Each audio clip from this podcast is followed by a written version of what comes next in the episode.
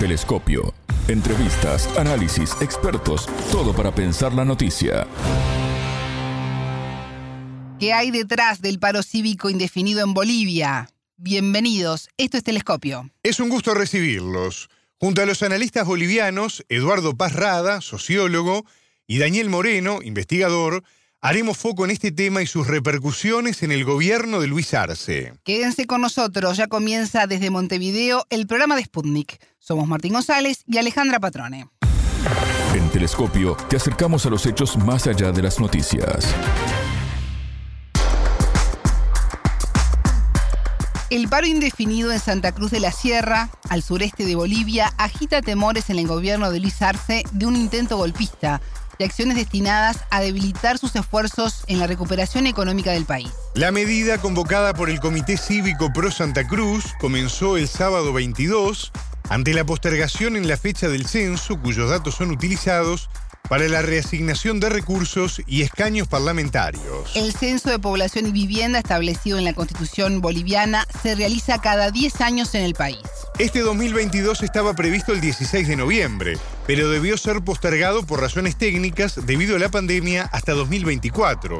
Decisión tomada entre el presidente Luis Arce y las autoridades regionales. El recuento de la población es considerado clave para Santa Cruz porque su resultado podría cambiar la representación política en la Asamblea Legislativa Plurinacional. También impacta en la distribución de los recursos públicos, que ahora se realiza en base al último censo, el del año 2012. Las autoridades de Santa Cruz exigen que el conteo se realice en el primer semestre de 2023 y no en 2024 como determinó el gobierno. El entrevistado. Eduardo Parrada, sociólogo boliviano, analista internacional. Muchas gracias por estos minutos con Telescopio. ¿Qué tal? Muy buenas tardes, un gusto estar con ustedes comentando sobre la realidad boliviana. El gusto es nuestro.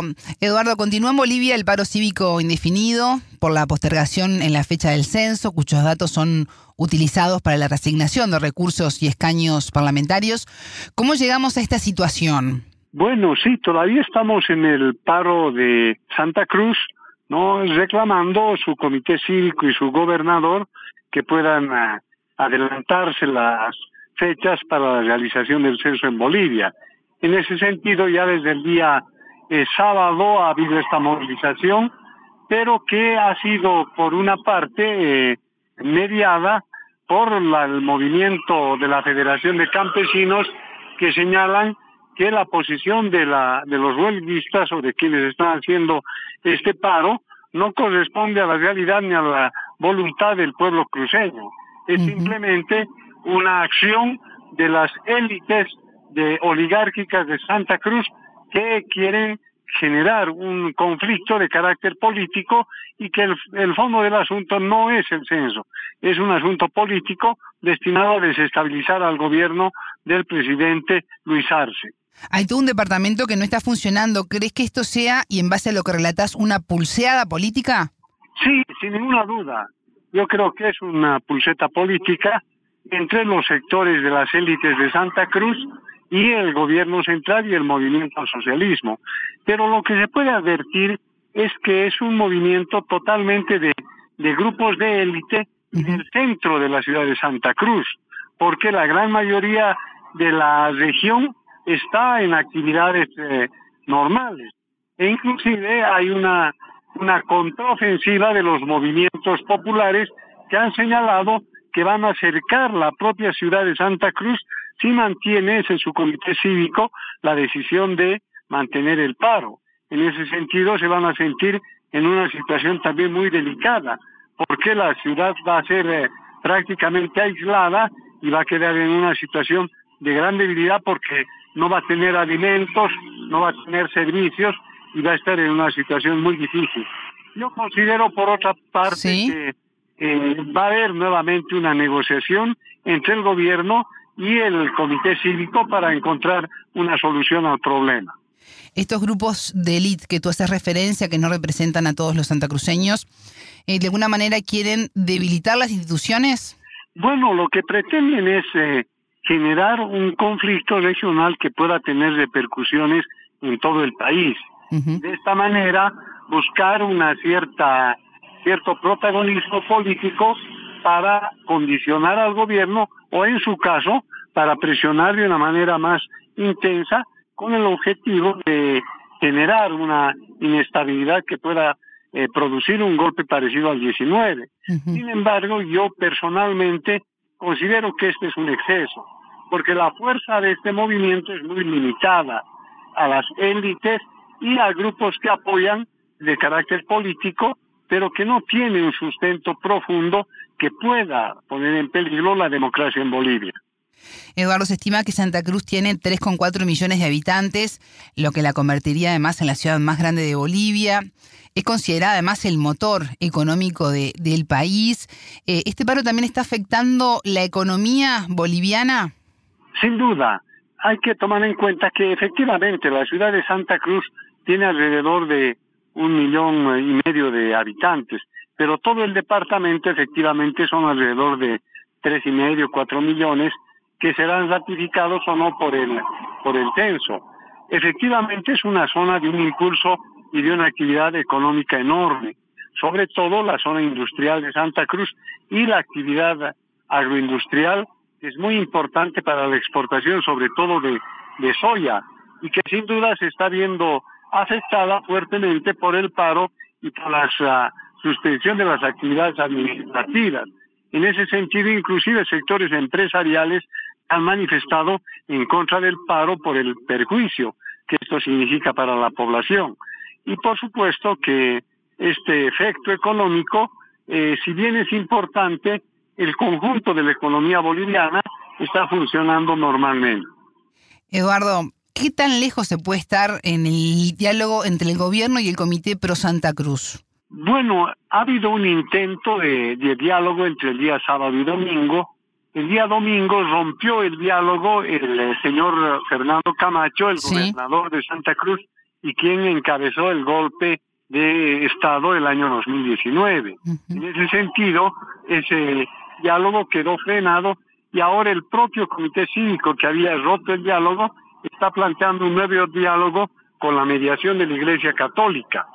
Y en ese sentido, el gobierno y los ministros que están en Santa Cruz han manifestado su voluntad de seguir dialogando porque técnicamente el censo eh, tiene los plazos correspondientes para realizarse el 2024. Y el Comité Cívico y el, eh, la Gobernación de Santa Cruz no han planteado técnicamente cómo puede realizarse el censo el próximo año. ¿Y cómo está afectando esto a la población de, Santa Cruz eh, que ve limitado ¿no? su accionar por este paro por tiempo indefinido? Claro, está muy perjudicada, ¿no? Sobre todo los, los mercados de abastecimiento, algunas actividades administrativas y comerciales y también las actividades industriales. En ese sentido, eh, muchos sectores, sobre todo los más populares de la actividad comercial de los mercados, se ha manifestado en contra del paro y está realizando sus actividades con cierta normalidad, ¿no? Incluso han habido enfrentamientos entre los grupos de choque que tiene el Comité Cívico de Santa Cruz con los, las organizaciones de gremiales y de comerciantes en los mercados cruceños. El resultado del censo definirá, entre otras cosas, la redistribución de los recursos para los gobiernos regionales y datos poblacionales que son muy importantes para el país, que están relacionados con la cantidad de escaños parlamentarios. ¿Hay aquí también una puja? Sí, sin duda, pero eso se va a presentar en su momento. Yo creo que es eh, muy adelantado el asunto. Sin duda, el departamento de Santa Cruz va a aumentar el número de escaños, ¿no? Y probablemente los departamentos de de Potosí, de Chuquisaca y de Oruro van a disminuir el número de, escaños, ¿no? Y también va a haber una, en función de la eh, distribución de la población, va a haber también una nueva distribución de los recursos del presupuesto nacional y que también Santa Cruz se va a ver beneficiado y creo que es lo que corresponde, pero Santa Cruz no es únicamente esos grupos de élite del comité cívico, sino que es una población gigantesca, ¿no? En gran parte son uh, migrantes de todo el occidente y del altiplano y de las minas que están en toda la región en la actividad agrícola y comercial sobre todo. En ese sentido, creo que efectivamente es lo que corresponde una vez que se tenga los resultados del censo, se va a ver la redistribución económica, la redistribución de escaños en la Asamblea Nacional. Eduardo, durante las primeras horas de, del paro, que comenzó el sábado 22, se registró la muerte de un trabajador en el municipio de Puerto Quijaro, un hecho lamentable.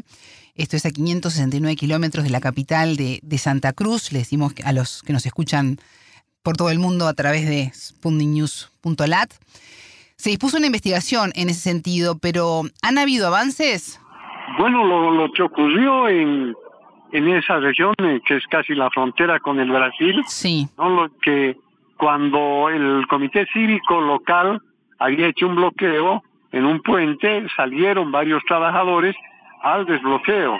Y este trabajador municipal recibió un golpe en el cráneo y acabó, acabó muerto. Los autores están en este momento detenidos en la ciudad de Santa Cruz y bueno, es un antecedente para que conozcan y sepan quienes están en este movimiento violento que tiene consecuencias judiciales una acción de violencia como la que ha ocurrido en Puerto Quijaro. Eduardo, ¿y cómo se sale de esta situación sin que prime una escalada de violencia? Bueno, yo considero que el, eh, la población de la propia ciudad de Santa Cruz y el departamento de Santa Cruz va a comenzar a demandar con mayor energía que se suspende este este paro, ¿no? Este paro que está eh, circunscrito especialmente a la ciudad de Santa Cruz para que sea la negociación, el diálogo y una salida técnica al tema de los plazos para el censo y el resultado. Considero que el, eh, el propio Comité Cívico y la Gobernación no van a poder aguantar más de eh, 48 horas para poder mantener su, su paro. En ese sentido, el propio Comité Cívico ha pedido el diálogo con el gobierno y los ministros están dispuestos a ese diálogo, según ha anunciado el propio presidente del Estado plurinacional. Eduardo Parrada, sociólogo y analista político boliviano, muchas gracias por estos minutos con Telescopio. No, muchas gracias a Telescopio y un abrazo para todos.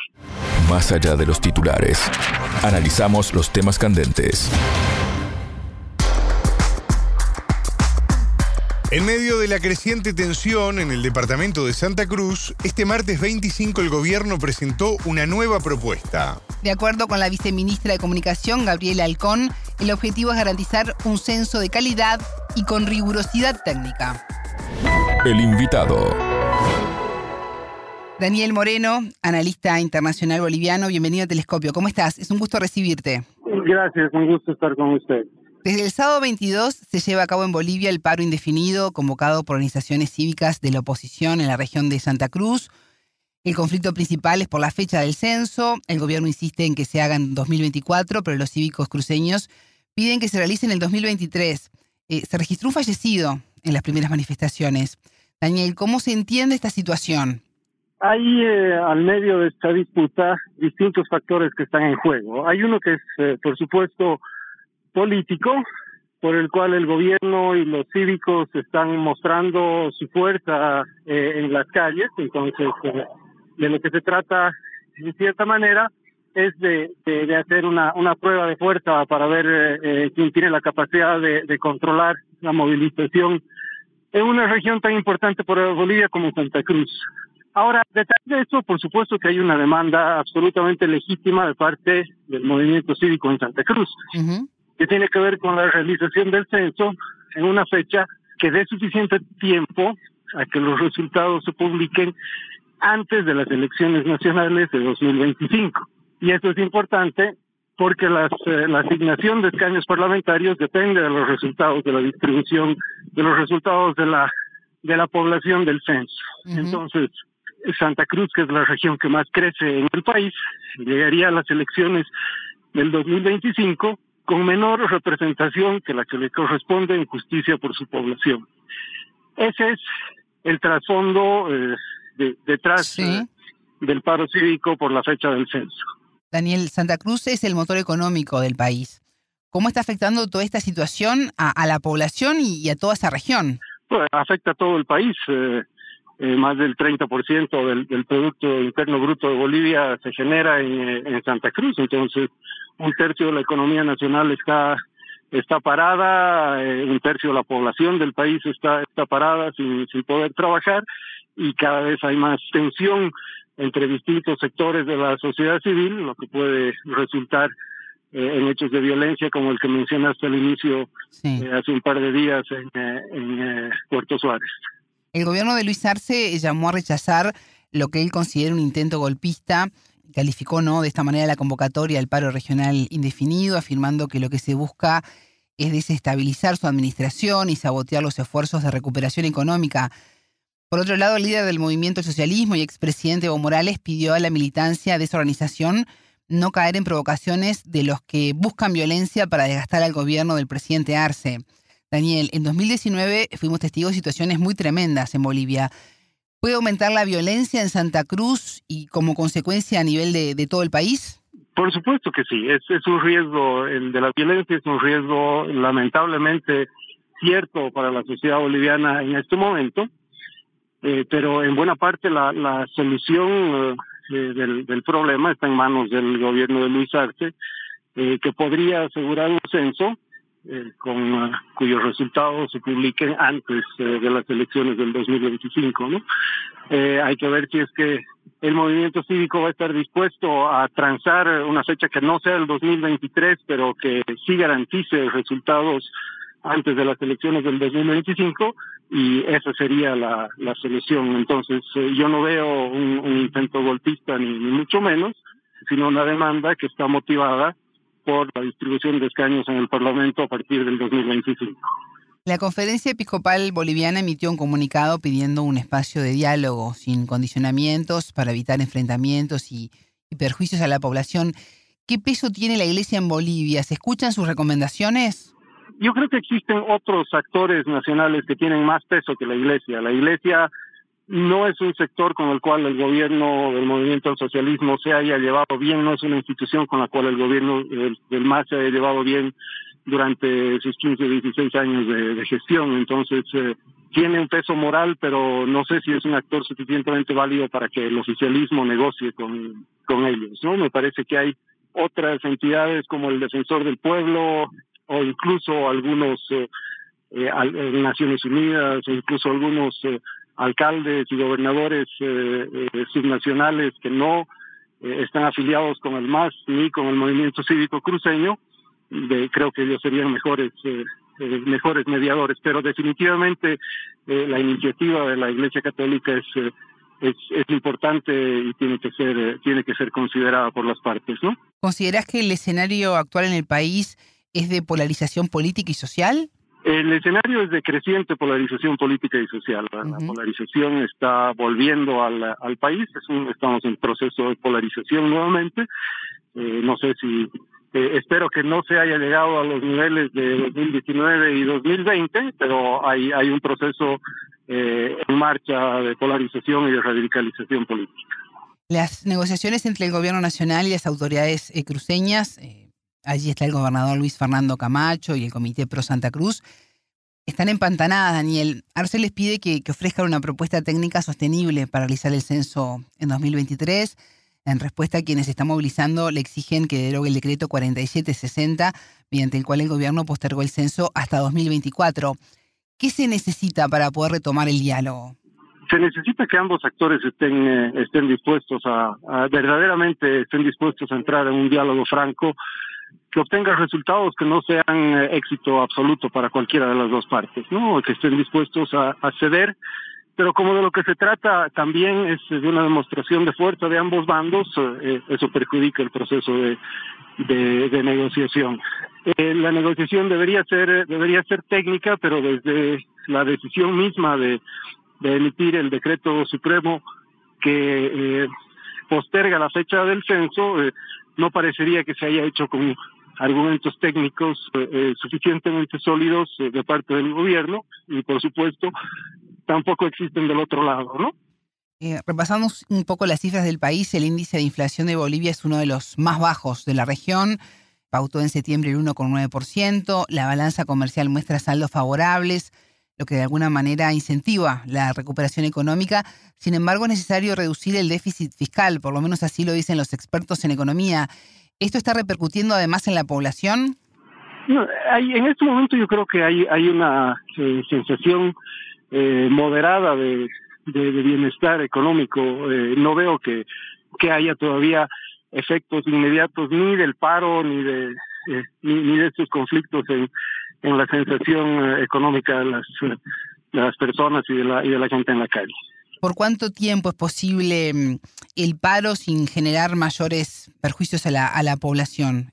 Eh, esa, es, esa es una pregunta que, que, que, tiene que resolverse con el, con el tiempo, ¿no? Eh, veamos hasta dónde es posible eh, que, que, se estiren las cosas, eh, pero recordemos que el año 2019, eh, aunque los motivos fueran eran eran otros, eh, no solamente Santa Cruz, sino todas las ciudades del país se paralizaron durante 21 días, ¿no? Estamos a cuatro del inicio del conflicto y no hay viso de solución inmediata. No creo que las cosas vayan a solucionarse pronto. Daniel Moreno, investigador y analista internacional boliviano, muchas gracias por estos minutos con Telescopio. Un saludo. Para conocer cómo está viviendo la población de Santa Cruz este paro cívico indefinido, consultamos al periodista Sebastián Ochoa, corresponsal de Sputnik en Bolivia. El tránsito está completamente cortado en toda la ciudad. Lo que sí, bueno, mucha gente quienes tienen su motito salen a hacer servicio de mototaxi por unos pesos, así que si, si escuchas un ruido de motos que están pasando cada tanto. Y por ahora está tranquilo el panorama, ¿no? A diferencia de otros paros que se caracterizan por, por su violencia, por la operación de grupos como la Unión Juvenil Cruceñista, que es un grupo eh, afiliado al Comité Cívico, ¿no? que es una, de la gente de Camacho, quienes estuvieron emparentados con el golpe de 2019. Pero hasta ahora no están operando, no se los ve en la calle. Esperemos que, bueno, en el transcurso del día tampoco tengamos novedades sobre ese punto. Telescopio. Ponemos en contexto la información. Hasta aquí, Telescopio. Pueden escucharnos por sputniknews.lat. Ya lo saben, la frase del día la escucharon en Telescopio. Todas las caras de la noticia en Telescopio. Una acción de las élites de oligárquicas de Santa Cruz que quieren generar un conflicto de carácter político y que el, el, fondo del asunto no es el censo, es un asunto político destinado a desestabilizar al gobierno del presidente Luis Arce. Telescopio, un espacio para entender lo que sucede en el mundo.